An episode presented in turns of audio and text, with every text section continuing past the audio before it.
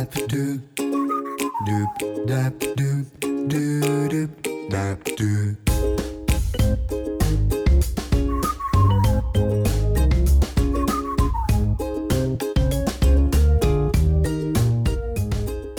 家好，欢迎您收听高年级不打烊啊！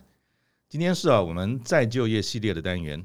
这个单元呢，我们聚焦于中高龄的首领伙伴重返职场的大小事。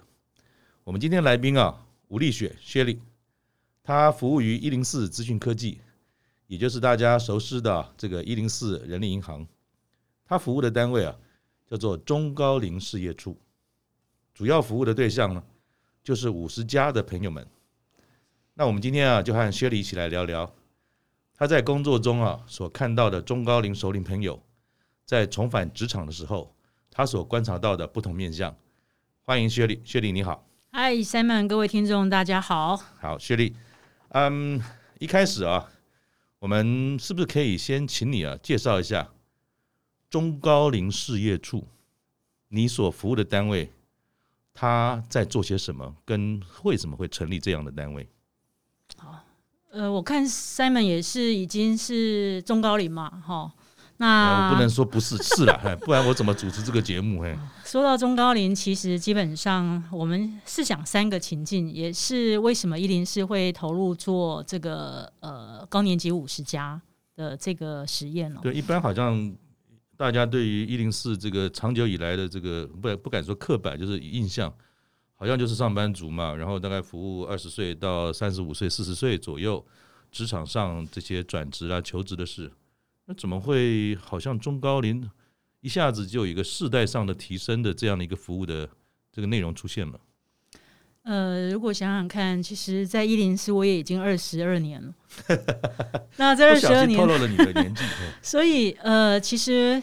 试想，我们一零四的会员八百万当中，也跟我一样的年纪，已经过五忘六。嗯，那有有一些的这些呃姐姐们哦，嗯，她已经是外商公司退休。那我叫他娜姐啊，她是我第一个孩子，呃，就是个活动的第一个孩子，不是我生的。嗯，我吓了一跳。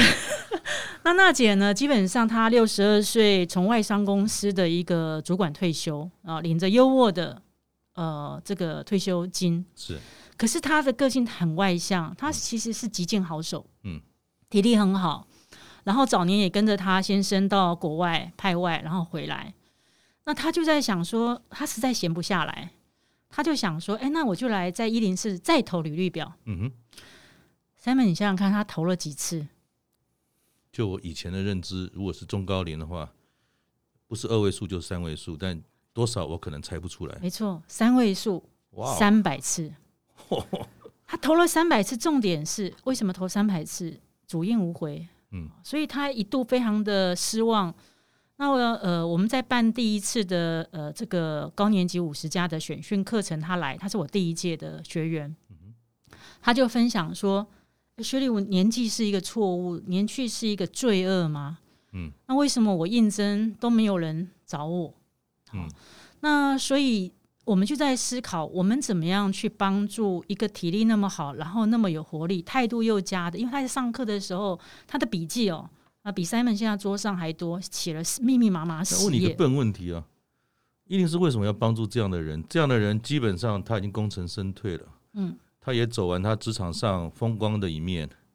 那你刚才讲的时候，一零四做了一些事情，嗯，来协助这群朋友。不论是走完上半场的，或者是说正在走，但是他可能中间中断了，要重返职场，一定是做这件事干嘛呢？不是没事找事做吗？我如果说白的话，呃，这就我们要看第二个情境。我想今年各大媒体报纸除了疫情之外，就是缺工。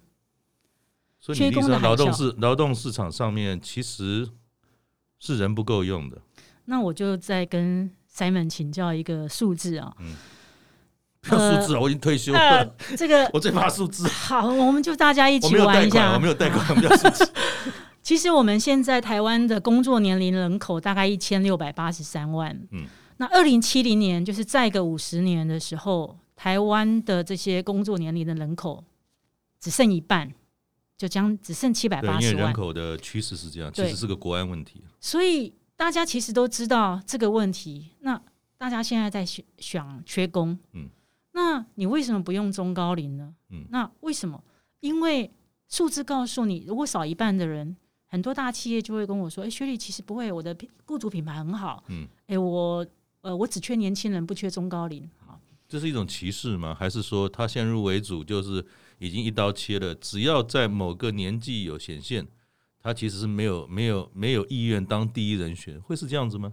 呃，其实我我一直不想面对讲歧视这两个字，是因为呃，我会觉得台湾的企业包括。中高龄本身都不知道，有些不知道刚刚我讲的这些数字。嗯，我曾经在一家很大的外商企业分享的时候，他们的 HR 的 head 就很 shock 说：“啊，真的吗？可是他他只知道他找年轻人很难找，啊，因为他从来没有找中高龄。”那我说：“那那现在一百个呃我们的劳动人口当中，比如说我们的企业一百个当中有三十七个都是中高龄，你如果没有用到满，你当然就缺工了。”所以是因为我们长期以来对于对于劳动力市场或者职场上的服务，加上整个因疫情后面所掀起来另一波新的改变，叫做缺工，所以才诱发了这样的一个服务单位的存在吗？还有一个很重要的，就是刚刚 Simon 讲了两个字“歧视”这件事情，我把它用比较正向去解读的是，我们现在的湾呃一线的主管。基本上都还是希望用年轻人，因为他对于中高龄有三个刻板印象。嗯，第一个，你一定体力好不好，记忆力不好，对不对山西能力只会用赖早安图说山西好。那还有就是，你都会跟我讲说，你吃过的盐巴比我多，那我怎么管你？所以第三个情境就是，主管弯一线的主管都不要用年中高龄的时候，这三个情境一定是能不能做什么？嗯。所以，我们自己就开始在各个单位当中，还有就是，我们先其实我们先实验餐饮服务生。嗯哼。可是，餐饮服务生很不幸的，在去年的疫情的严峻之下，其实餐饮业是重创的。那我们在 database 当中，就是资料库里面，我们在摄取，我们要先帮哪一个产业？那我们就找到的是批发零售业。嗯哼。而批发零售业当中，它的门市其实是非常符合。不管你有没有过去门市经验的人从事，为什么？因为我们说我们高龄化之后，其实我们都希望就近照顾家中的父母。嗯。第二个就是，呃，在门市工作，我可能不需要，呃，像我以前天天都在办公室开会啊，嗯、开到晚啊，或电脑抓虫啊，嗯、还有就是要烧脑。哎，我觉得跟人聊天挺不错的，嗯、而且多跟人家聊天呢，其实可以预防失智。好，那我们的医学报告也有说，我如果可以呃晚退休一年，多工作一年，基本上我是可以延缓十至五个 percent。也有一个很缜密的服务，叫做选训计划吗？是的。你们是怎么做的？呃，我们为了要克服企业它的刚刚讲的三个迷失，所以我们想象中在一零四如果有一百万个中高龄的会员，我相信也不是一百。万的这些中高龄都可以送到企业去，当然，因为呃，我们都过五忘六，健康报告都是一堆红字，不一定啊，你你愿意还是可以红字变蓝字、绿字都可以了。哎，没错，嗯，我们就想要去萃取那个还有蓝字的人，可能还有意愿，对吗？还有他的意愿，还有一个很重要的什么？他的子女不能挡他。哦。还有这种考量，蛮蛮特别的。我我其实在这个实验的过程，我就发现，我们说我在一零是二十二年嘛，我年轻的时候在做这个 business 的时候，通常是父母带着子女来，父母跟孩子说啊，你不要去什么产业，你不要去做这个工作。我们说这个因果报应来了，年纪如果你来到五十六十几岁，你通常有孩子。现在是孩子不要让爸妈去做门市，不要让爸妈会觉得自己会被社会排挤，说你不孝吗？哎，有一些是这样，这是社会观感个观感所造成的。对，他会觉得说：“哎，我养不起你吗？你需要这样去抛头露面吗？只为了去赚那一个小时一百六十八？那这样子我怎么别人怎么看我？”那所以我也觉得，其实说到歧视这件事情，我觉得其实你整个家庭也在歧视你的长亲。其实我们每一个人都要重新回到的是，我常常打开个玩笑。如果这些子女在歧歧视他的父母，不让他走出来的，我就会反教育他，给他一个观点：如果有一天你爸妈在家里都闷闷不乐，然后走向失智，那你要去照顾他吗？那你知道失智多难照顾吗？那你们有没有想到这最后面？而如果你愿意这样去思考的比较深，你回来就会知道说，其实你会鼓励你父母多走出去。所以可以这样讲吗？其实中高龄事业处在看这样的一种我们讲说职场上的衔接的时候，其实并不只是侧重在谈一份工作或是找一个员工。其实我们的出发点比较像是说，如果我们面对着这整个大环境的缺工，我们也面对着整个大环境当中。中高龄本身在有意愿、有体力跟能力之下，还有很多的价值可以发挥的时候，其实你所扮演的角色是希望能够把一个桥梁建起来。从一零四的角度来看，其实我们希望搭起这个桥梁，让需要的人跟有意愿的人他能够见到面嘛。所以如果是这样子的话，你的选训计划的选跟训是怎么做的？跟什么人很适合来做这件事？好。那其实，在说明选训当中，呃，我稍微提一下，其实一零是要呃发起这个促进中高龄再就业当中，其实我们在核心的本质，我们希望能够发挥帮台湾的中高龄发挥四个价值，嗯，自立的价值。第一个就是你有了一份工作，以现在的通膨，其实你可以让你的经济自立。我常常跟中高龄说，我们能不能有一点 guts，不要跟子女伸手拿孝亲费，做一个呃能够经济自主自立的。我跟你报告一下，不要讲说跟他讲孝亲费，我们都会说你需不需要孝儿费？爸爸省一点还够用，好像现在的社会变成是这样子。哎，是少子化嘛？没错。啊，所以我们希望能够帮助这些中高龄的是经济自立。可是，在经济自立背后，他其实他的身体就自立了。比如说，我今天要去，呃，走进这个门市要去服务，我一定要能够训练我自己的体力，我要能站得住四个小时。劳动，劳动嘛，有劳才动嘛，啊，活动，活动，活的一定要动嘛。对，那所以其实我们说，你就达到你每天的站立目标了。我每天带个 iPhone，至少我的那个确定我的站立目标啊，你能站。就不要坐，嗯，这是年纪越大的时候越要有的认知，嗯，就不要躺在那。那第三个自立就是你的心理自立，嗯，为什么？不管你是不是本身在家照顾家庭的长辈或孩子，事实上，我们说中高龄在就业当中会发现工作变成是休闲，你要在家里一天到晚照顾，其实你会照顾的很忧郁跟很灰色的。所以我有一个呃，这个呃，我们说。呃，长者他其实他才蛮年轻的，他是公务人员退休。嗯，他就是因为早期要照顾他家中的父母亲，所以他退休之后，他就想在居家找一个附近的门市工作。他们觉得他每天上班是他一天最快乐的时候，因为可以看到活的人，然后年轻的人，各式各样的人，所以他的心里边更活跃、更年轻。那像像你们这样的一个过程呢？我本来是公务人员，可是我要转化成做一个门市人员。那回到了训的本身，有有有些什么样的呃协助，或者是某样的课程，能够让大家在一定时间之内就到位到点吗？就是你们怎么做的？所以我们就让这些人员，第一个你一定要自己能够线上报名，嗯，好，自己写简历，因为很多的中高龄已经很久不会写履历了，嗯，都是请他小孩写的，嗯，所以这是第一关，我们要测三 C，嗯，第二个要测另外一个三 C 的是，你要能够自己点开电脑。或者手机线上上课，嗯哼，线上上课完之后，你要经过测验，通过七十分才能过。哇，这么严格，我都不想去，会会不会会不会让大家很大的压力啊？会，我们甚至有被克诉。是哦，就是说，所以你们是故意的喽？是。哦，为什么？为什么要这样的像魔鬼训练营这样做？找个工作不就大家开心就好？为什么要那么严肃呢？因为你如果不这样做，企业怎么会给你机会呢？那这样子，我们怎么样去让中高龄帮助他们呢？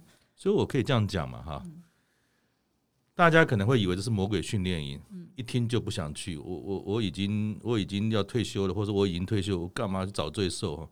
其实不是的，因为从一零四这么多年来跟企业接轨的过程来看到，没有错，歧视这两个字不好听，可是歧视这两个字背后面的意义是指企业看到某种的落差，而这个落差呢，是用不来作为答案。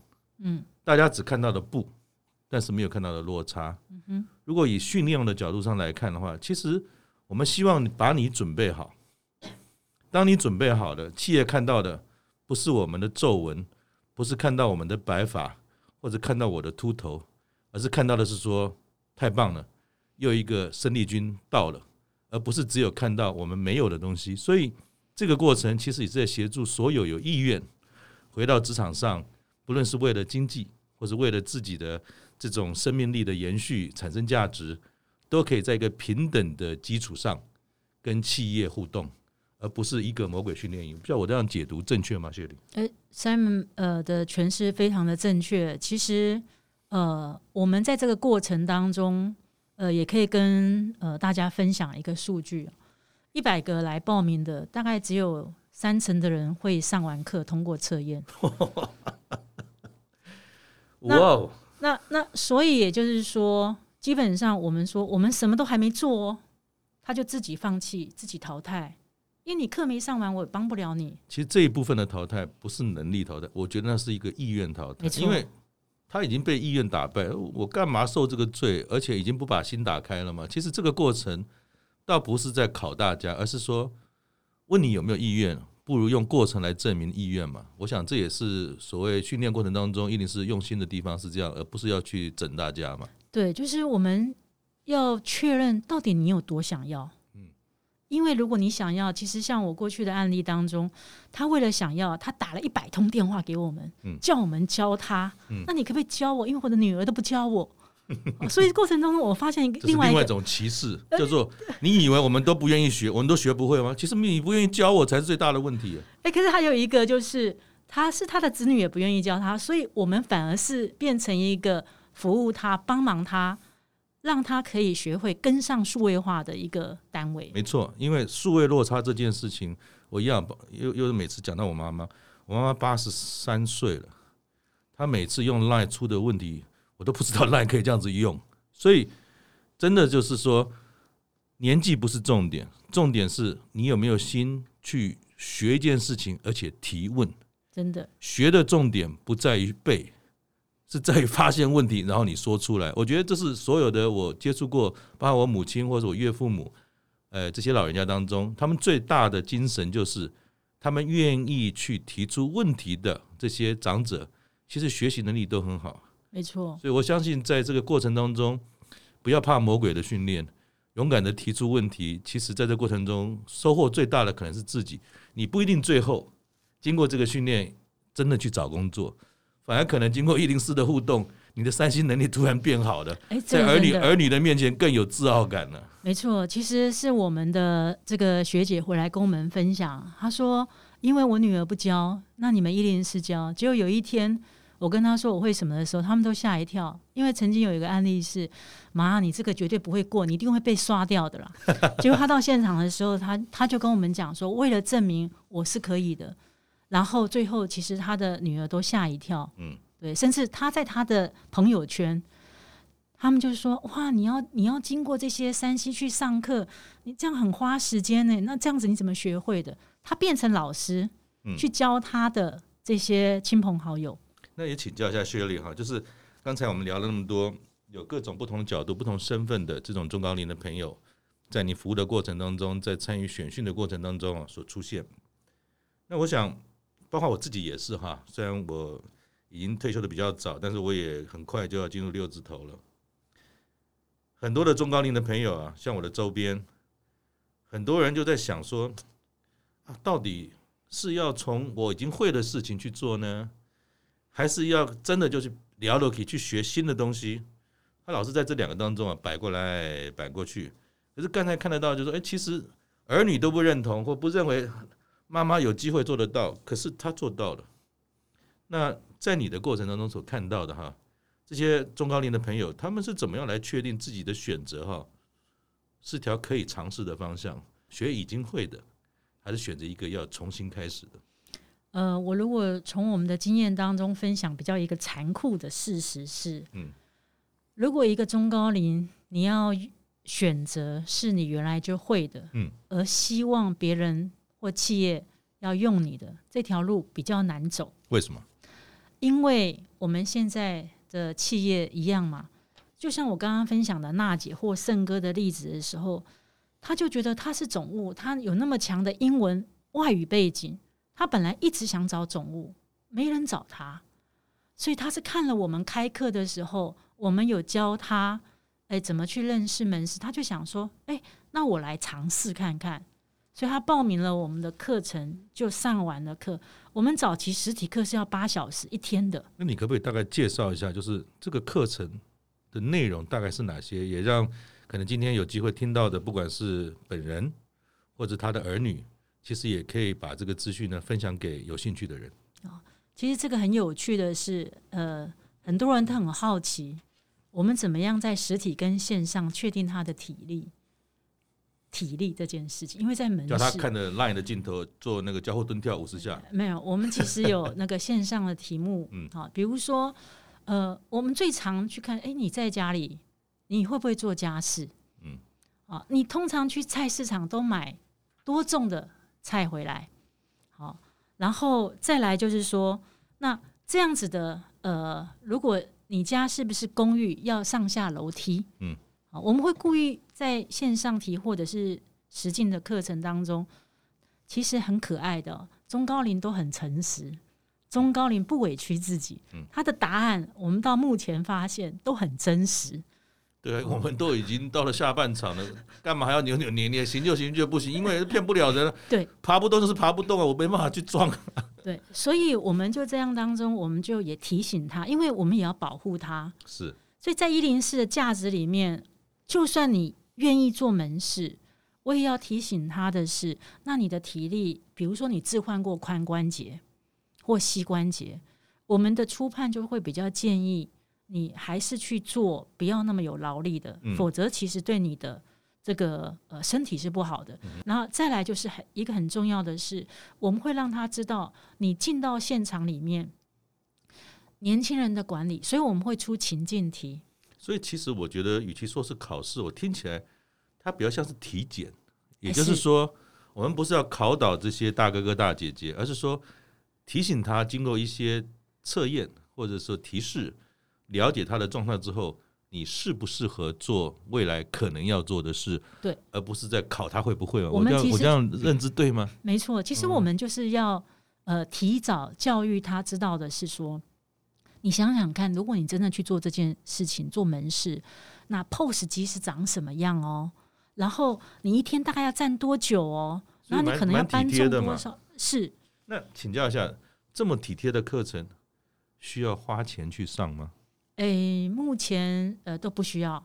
哦，是哦。所以只要报了名，然后经过有什么过程的筛选，才能够去上这个课吗？应该说，在筛选的过程，第一个当然你要能够过关，刚刚讲过嘛，只有三层，所以一定是你要有钢铁人般的意志力，嗯，你才能过关斩将，嗯，好，还有我们还很贴心的地方，嗯，考不过可以继续考，嗯，就是你第一次可能考六十分，嗯，那你就继续考，考到你过，我们就会到第三关面试，嗯哼，那面试的时候就是一样试训，那这个课是多久开一次？是随时都开吗？然后。每一个梯次会开放多少名额呢？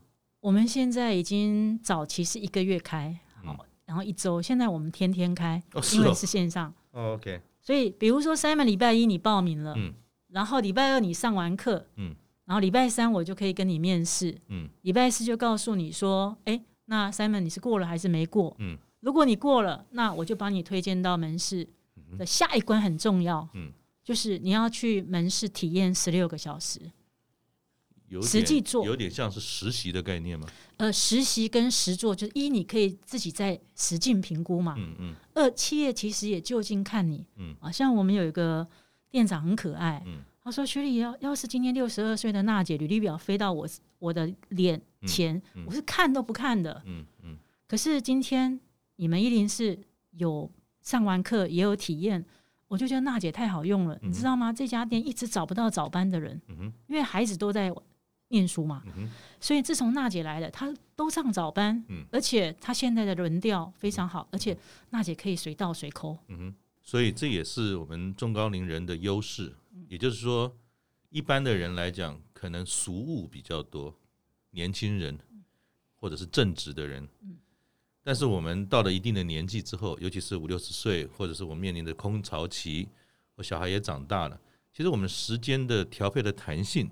也是一个除了我们好像大家只看到我们能力或者说体力或记忆力的弱势，其实时间的自主掌控性是我们这样年纪五十岁以上的人非常有优势的一个点。这或许也是企业看重中高龄的一个可以思考的方向。没错，常常很多人都会讲说：“哎呀，你你你要放下啊，你要归零啊。”什么叫做归零？要不就是打掉重练，要不就是把身段摆得很低啊。不论如何。我们一个人到了这个五六十岁，我们工作有二三十年了嘛，那其实要把自己啊所谓的归零或者所谓的掏空啊，或者叫全部放空啊，没有那么简单。那那就你在这个不不论是培训或者是辅导或者协助的这个过程当中，看到这些熟龄的朋友对归零这件事情啊，有没有什么技巧是你看得到？有些案例是可以跟大家分享的。我曾经在课程当中就跟学员分享啊，这些大哥哥大姐姐啊，呃，也跟呃 Simon 跟听众分享一个有趣的事啊。我们在上完课的时候就收到那个问卷，有一个客诉，他说：“你们的工作人员可不可以不要叫我薛丽姐、Simon 哥，不要后面加个姐哥姨啊？什么？好像呃。”好像是呃尊重我们，那那时候我就有一个惊醒的是说，事实上没错，我们其实从称谓当中，呃，很多的中高龄他其实心态上没有准备要被喊老，嗯，他比较希望能够被平等的对待，好，这是我们的学成功的学长姐真正的心得分享，嗯，他说他进到场域的时候，他就把自己当做是。我当时候大学刚毕业一样，我什么都不懂，我来跟现场的所有的人学，不管他的年纪是比我年轻或年长，因为我本来就是第一天来这家店呐。嗯哼，所以这个是呃学长姐分享当中的是你自己要有这个意识。嗯，第二个就是，与其说打掉重练，还不如先问你为什么要来？你为什么还要再就业？你有没有想清楚？你是在抢这个饭碗，赚这个薪水，还是你来交朋友，还是你来打发时间？所以，如果你有一个再就业的一个明确的，我们说一个北极星的目标的时候，其实你的心不会那么脆弱，没有什么打掉不打掉的，因为你很清楚你要的是什么。所以，这可以这样讲吗？其实你，你你谈到一件事情，就是虽然归零是一个现象。但其实它的源头好像回到态度这件事啊，就是适应新环境，其实也不是年纪大的人才有的议题。嗯，我记得我我在三十年前左右跟我的小孩，我们因为外派到了北京。其实小孩子到了北京，他去念的是外派，我是那时候在外商嘛，飞利浦。那小孩就到了那个外国学校，他英文也都不会啊，每天去回来就看到他一脸脏的，然后呢也不知道他在干什么。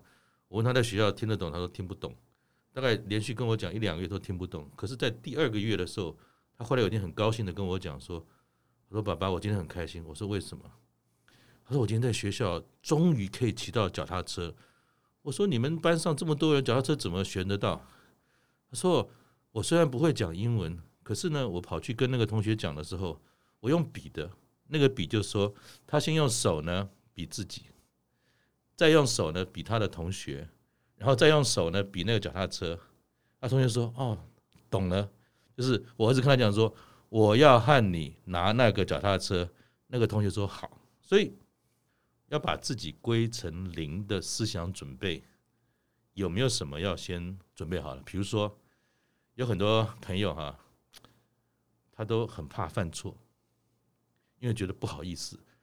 都是跟一些跟我年纪小孩年纪差不多大的少一轮少两轮的朋友一起工作，一下记不起来，一下子单子打错了，一下人家说点 A 餐变成上 B 餐，那像这种自己就一直很害怕，犯错这件事的例子哈，那你所看到的在过程当中，这些大哥哥大姐姐他们要进入这样的角色的时候，他的思想准备怎么做比较好？其实这个在我们的线上课程的时候，我们就有分享学长姐怎么做。其实学长姐当中很重要的一个，他自己知道，你们都觉得我年纪大，记忆差没有关系。我呢，比你们任何人都会勤学记笔记。嗯，所以我发现中高龄只要他的工作动机很强烈的时候，他都会拿着笔跟纸一直抄，一直抄。我曾经在上课，还有那个店家的时候，他都会拿他们的笔记说：“我从来没有教一个年轻人会这样子向中高龄记笔记的。”嗯，然后记完之后，他重复练。嗯，他知道他因为现在都是多元支付嘛，嗯，Apple Pay、Line Pay、台湾 Pay 一堆 Pay，弄到最后他就想 Pay。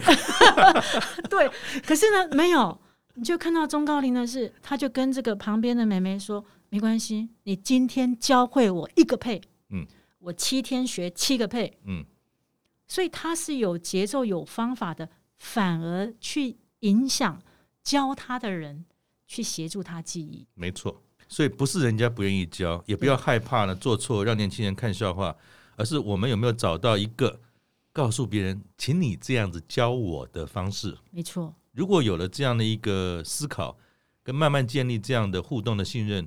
其实，在一个开放的环境、愿意学习的环境，是可以做到别人认为你做不好的事，只是因为你没有找到怎么告诉别人来教你。是，对，所以最后因为这样的模式的时候，因为这个呃娜姐非常的人际互动，因为在那个社区里面哦，为刚刚我们说为什么门店很适合中高龄，因为社区老化了，老化的过程，顾客都是中高龄，甚至银发族。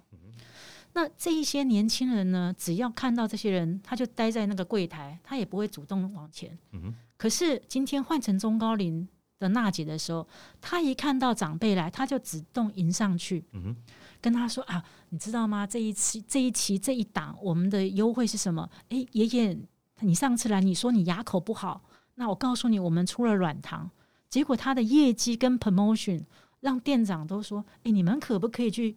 跟这个大姐学一学啊，所以他们反而促成这样的一个良好互动。有一个是娜姐她的分享，她说：“薛丽不瞒您说，我刚开始去的时候就跟你们男生当兵一样哦，也是被定菜鸟，然后一天就很紧张，站四个小时，脚真的很酸。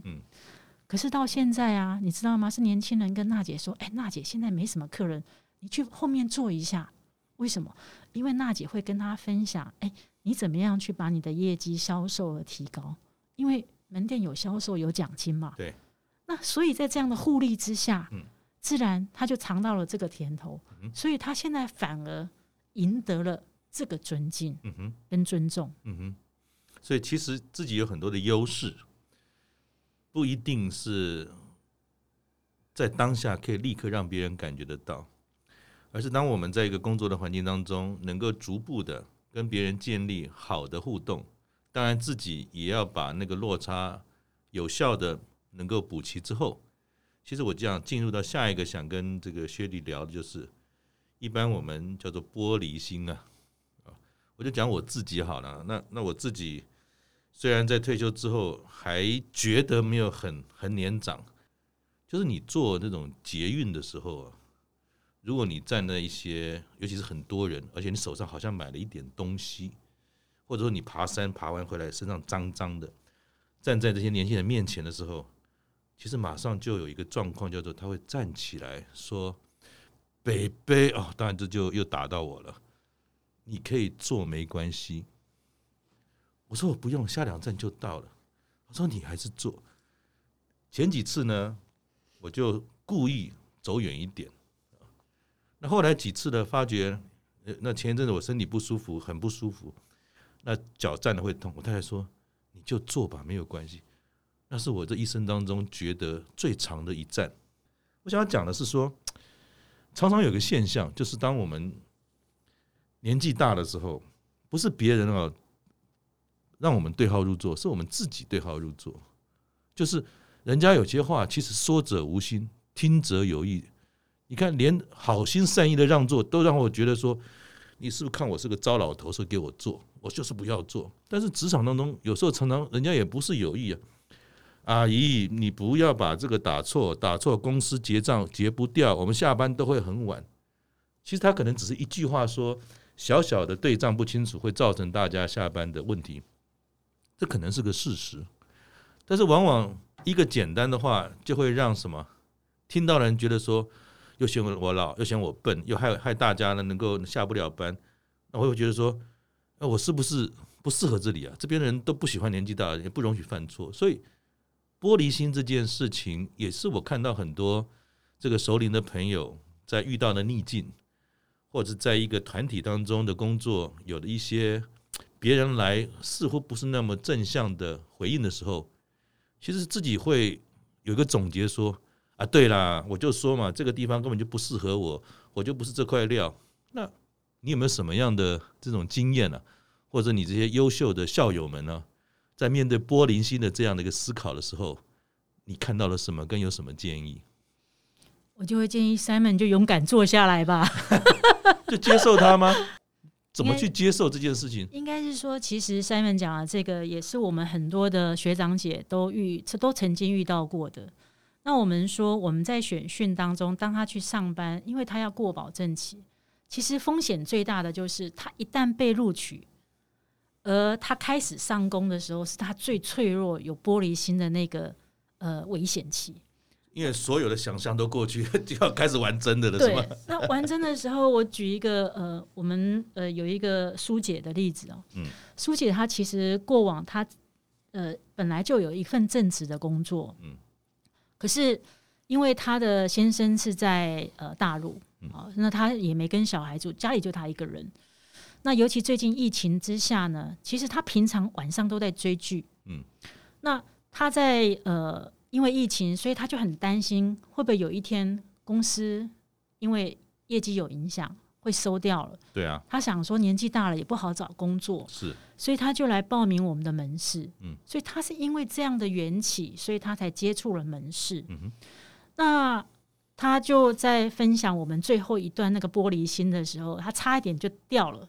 所以，呃，那时候我们的客服其实在他上工的第二天就会关心他，问他说：“哎，苏姐还好吗？今天上班跟之前体验有没有什么呃不习惯的地方？”好，那所以我们就密集的在那七天当中会启动，有点像是关怀中心，了解他的上工情形。那最后是这个苏姐呃写一段感谢文给我们的。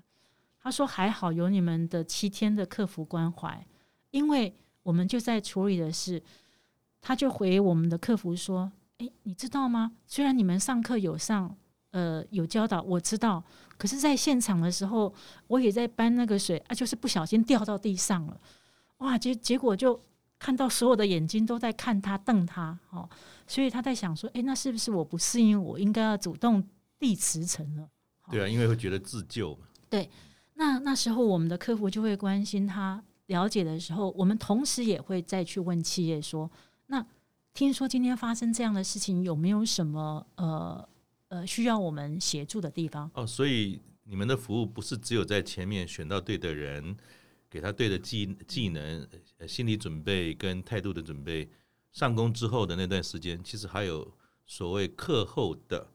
这些关怀跟辅导吗？对，因为我们都要加赖，因为我们说中高龄很会用赖，嗯，所以他就会赖我们，嗯，我说哎，糟糕，呃，我今天在这个真正上班的时候发生什么事了？嗯，所以有时候我们会知道，好，那当然有时候是呃学长姐信任我们，他主动赖我们，嗯，那有一些就是我们还是会大概三天关怀一下，那。确定完之后，我们就会告诉他，因为我们帮他也跟企业沟通，企业说不会啊，很正常啊，年轻人掉的才多嘞，而且还把玻璃瓶都摔坏，年 年长者还先把用脚去垫背嘞，嗯、所以这就是刚刚提到的是说，有时候你在现场看到的、感觉到的，不见得是真的。嗯，那如果我们在这个时候可以多呃伸一把手。那其实就是在强化这些中高龄的是说，其实做任何事情，就算你今天不是中高龄，也是一样会被白眼啊。对不对？Simon 在做捷运都会觉得心中有 murmur 了，所以我们其实反而就是鼓励他，强化他的事，那就勇敢接受啊。所以话是这么讲，就是在别人贴你标签之前，其实自己先把标签准备好，也就是说，接受这是个事实，但是不要被他打败。没错，没有人是完美的，中高龄的人更不会完美，但是我们接受了他。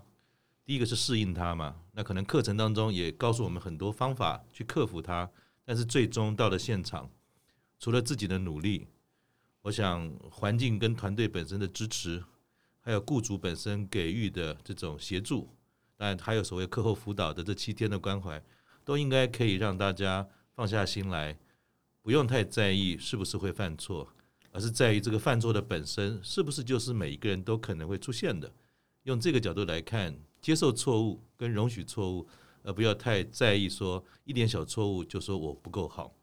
嗯，除了这个之外呢，我还会有一个小小的 tips，嗯，小小的小技巧，嗯，如果你真的过不了这一关，我通常会建议他去看一部电影。我有时候要重修了，嗯，没有，他就去看高年级实习生那部电影。嗯，劳勃迪尼洛在里面也有一段，如果今天呃不是像劳勃迪尼洛这样处理的话的玻璃心的议题，就是。嗯因为那个呃安海瑟薇那个 CEO，其实本来就是不喜欢这个中高龄的。可是你去看今天的劳勃迪尼洛，他是怎么应对的？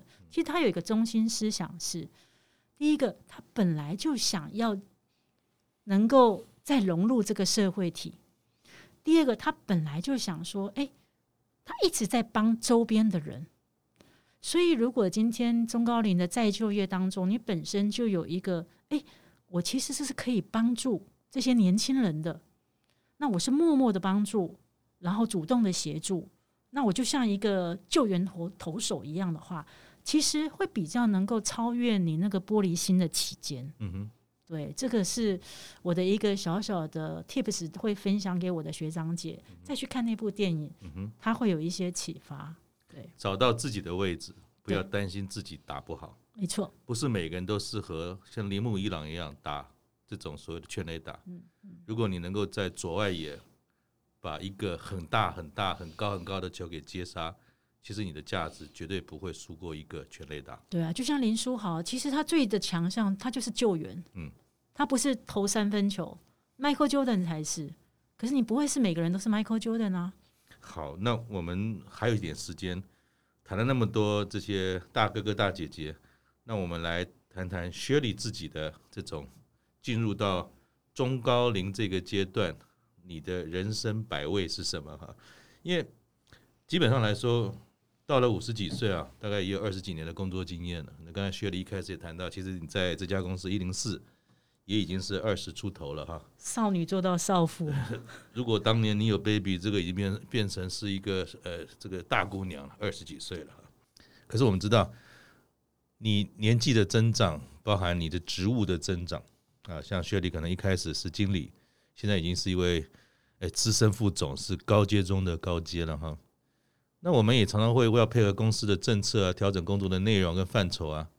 可是不一定每次啊，这所谓的职涯的变动，或者叫做责任的变动，都不一定跟自己想的会是一样的嘛哈。那你自己一路走来。成为一个大姑娘的二十几年啊，你自己怎么看这些变动？职场上的变动，到了五十加的时候，呃，说到这个，我很想分享最近的很夯的这个一部电影必看的，嗯，就是《捍卫战士》独行侠。我不知道 Simon 去看了，对，Top Gun，我都只看女主角，没你们，Tom Cruise 没怎么变了，但是那个剧情还是很精彩。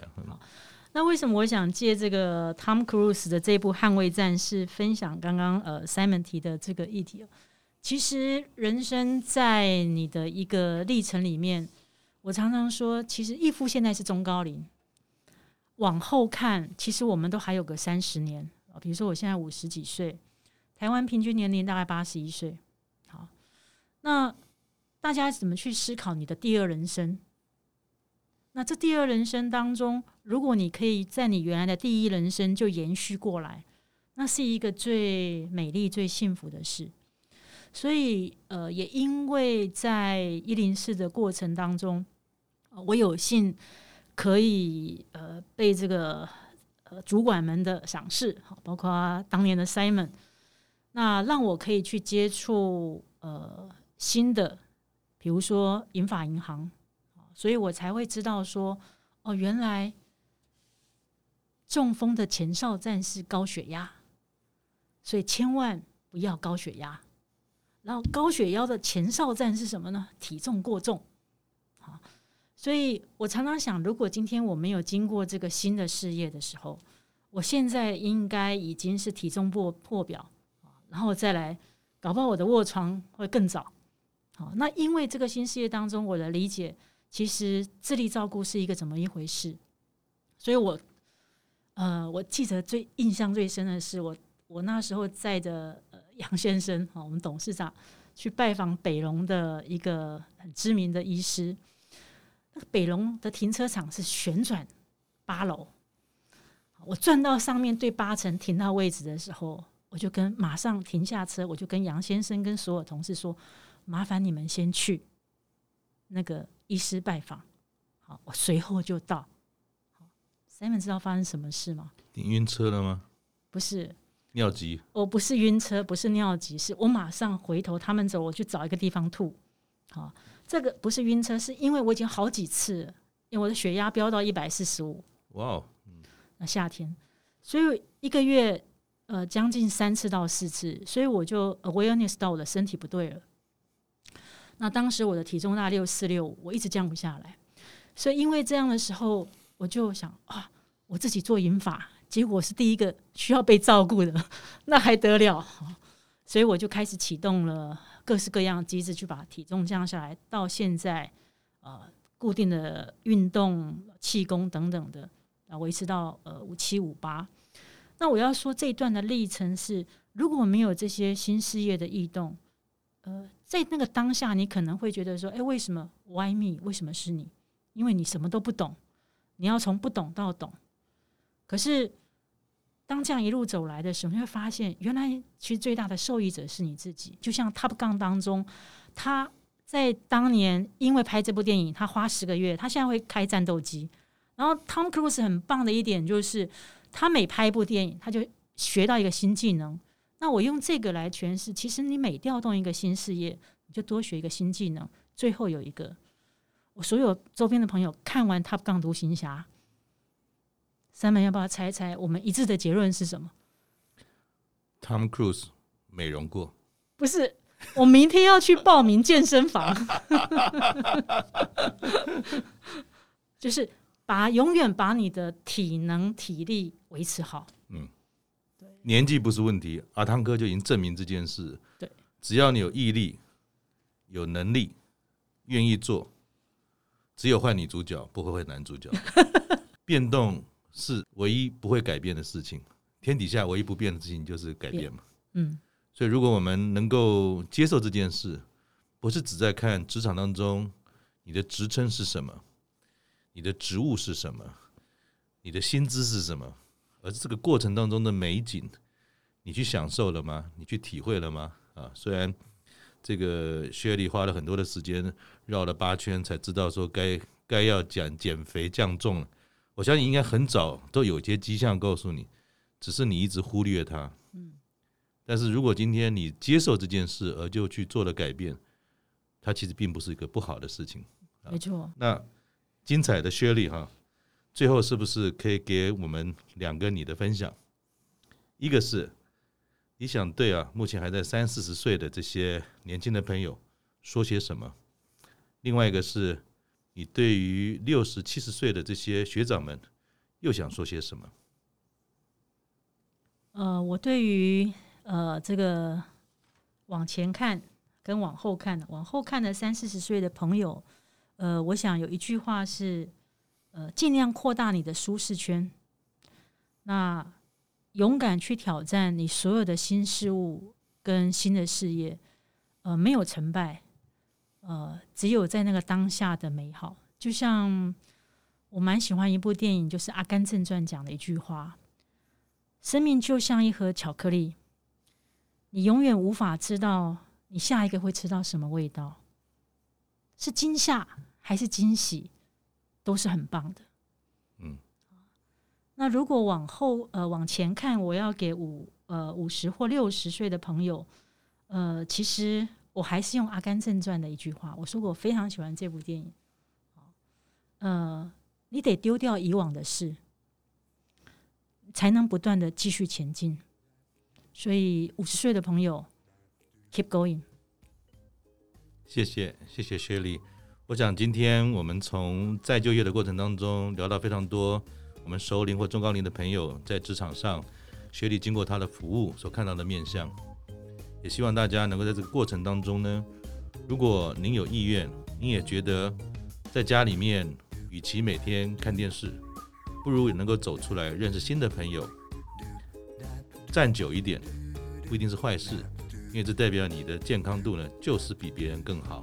我们在我们的资讯院当中有非常多的资讯呢，你可以做参考。谢谢雪莉，很高兴呢，在退休后有这么一个机会，可以跟你访谈，从当年的小姑娘到跟我们一样都进入了五十加的世界，让我们一起努力。谢谢大家，谢谢谢谢，谢谢，谢谢，下次见，拜拜，下次，拜拜。